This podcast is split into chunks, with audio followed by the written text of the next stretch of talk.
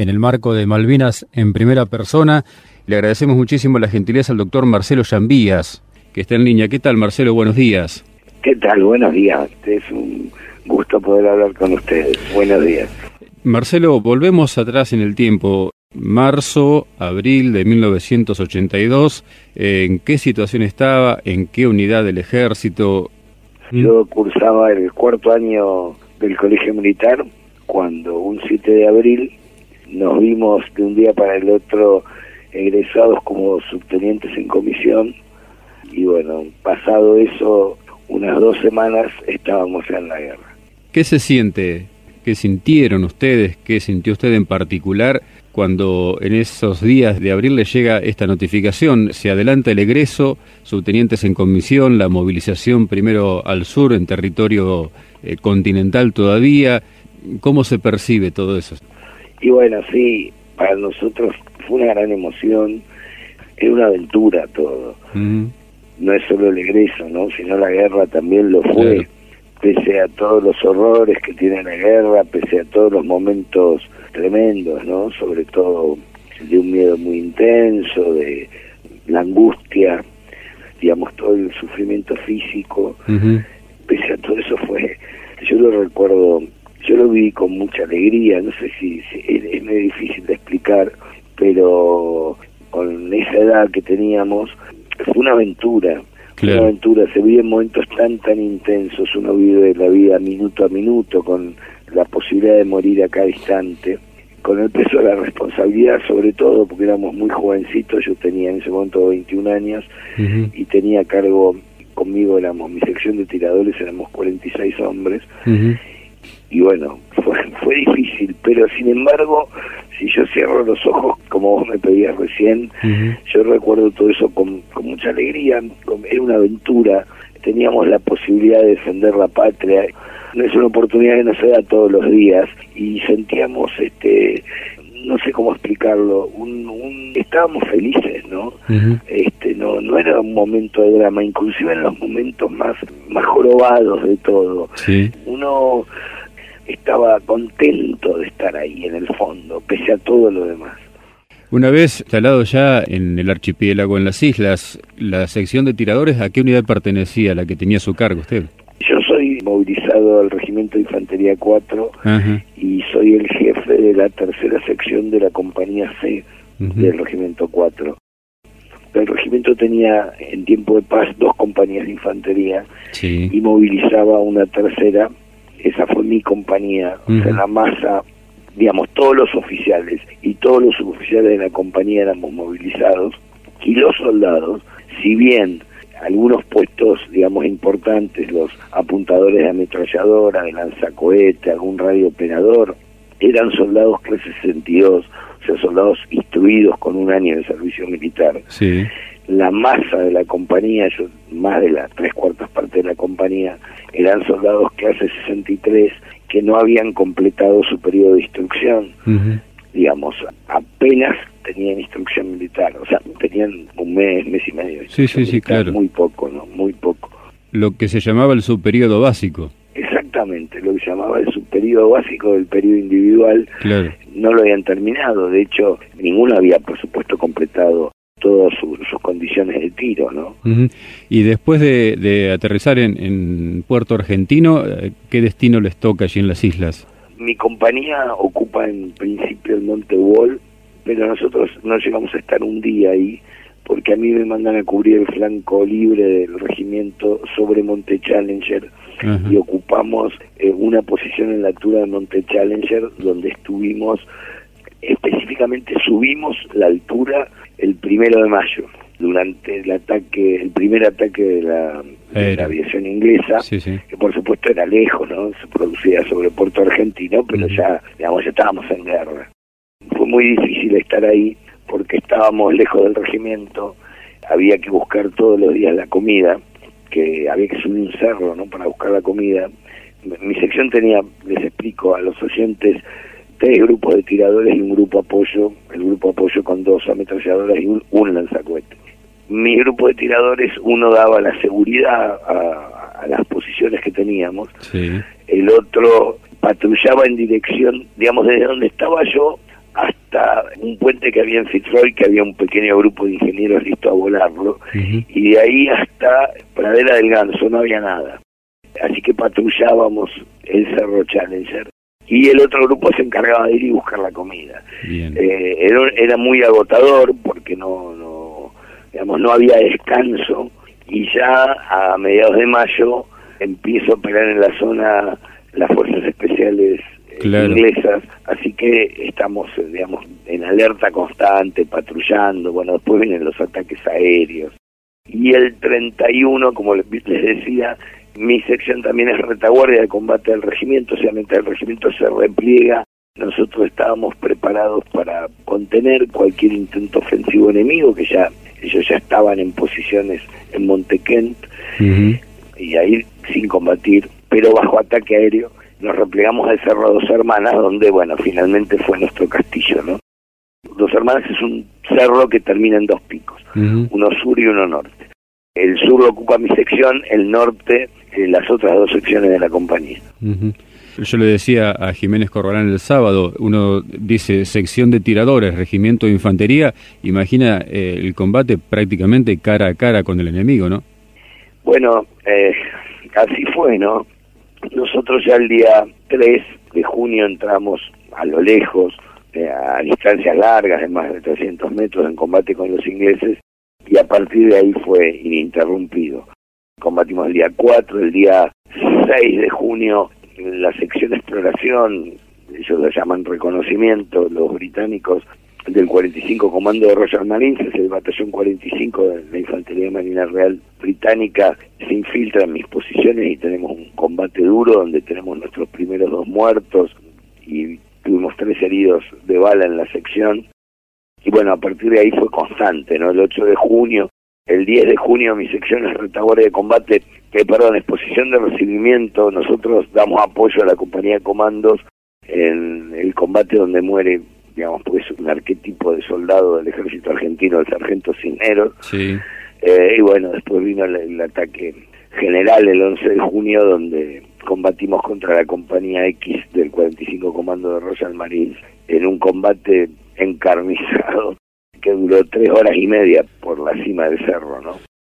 Yo, para darles idea a los oyentes de, los combates, mi compañía después luego reforzada con otras dos secciones. En total éramos seis oficiales subalternos en dos hermanas. El único que queda después de ese combate, digamos, en condiciones soy yo. Dos días después va a morir el subteniente Silva, que había venido de apoyo de la compañía, con su sección de la compañía A muere el teniente Martela, que era el jefe de la sección apoyo, o sea, los morteros 81 milímetros de, la compañía. Es herido el subteniente Nasser, que viene en apoyo al regimiento, también de la compañía Y de la compañía C, los otros dos jefes de sección, que serán el subteniente Mosquera y el subteniente Pérez Grandi, compañeros míos. Ambos son heridos de gravedad, sobre todo Pérez Grandi, muy mal herido, casi pierde las dos piernas. Bueno, o sea, de seis oficiales subalternos quedamos, este, solo yo quedo en pie, ¿no? Los otros cinco son bajas y mi sección también tuvo, yo tuve 16 heridos en la sección, y cinco muertos. En total ya a esa altura me quedaba muy poca gente porque además eh, tenía ocho evacuados por neumonía. Había mucho frío, nosotros estábamos mojados. Los últimos días había 17, una sensación térmica de 17 grados bajo cero. Tremendo y bueno, y lamentablemente, y tuve dos amputados por congelamiento en la sección. Uno mi radiooperador, seguí en los, dedos del pie, y otro, otro soldado va es que, bueno, que él sí lo amputan un poco más arriba y pierde los dos pies. Así que bueno, ya quedamos un grupo muy reducido ya al final.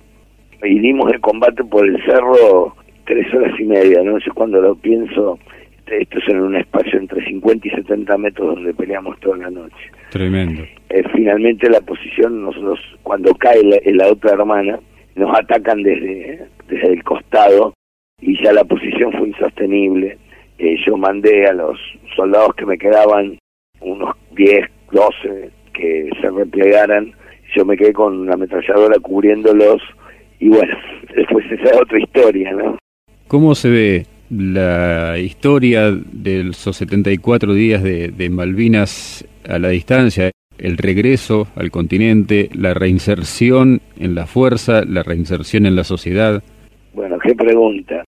antes de contestarte, si vos me permitís, me gustaría terminar un poquito brevemente lo que fue la historia de mi sección. Sí, cómo no. Bueno, nosotros este, de dos hermanas tuvimos la suerte que en último momento cuando amanecía cayó niebla y eso permitió que nos replegáramos y llegamos con la gente que me quedaba a mí y un grupo de tiradores del subteniente Silva, llegamos a Monte Tambleon, donde nos agregamos al batallón de Infantería Marina 5. La noche del 13 al 14 de junio nos atacan, ahí muere el subteniente Silva. Yo este, había ido unas dos horas antes del ataque, me mandan a hacerme cargo justamente de la sección de Jiménez Corbalán que había caído herido. Sí. Y se hace noche, yo no la encuentro, y vuelvo a primera línea, pero un poco más abajo, junto con la primera sección de la compañía Nácar del Batallón de Infantería Marina 5 que estaba en la cresta militar de, de Monte eh, Williams. Nosotros estuvimos toda la noche ahí, resistimos un, ataque muy, leve que viene, el ataque se produce sobre la cuarta sección de, la, de esa compañía y en el lugar donde estaba Silva. Ellos pelean toda la noche en un combate que no sé si no fue el más duro de la guerra. Eh, a la mañana siguiente nos encontramos rodeados porque al Monte Williams lo ocupa el batallón de Burka.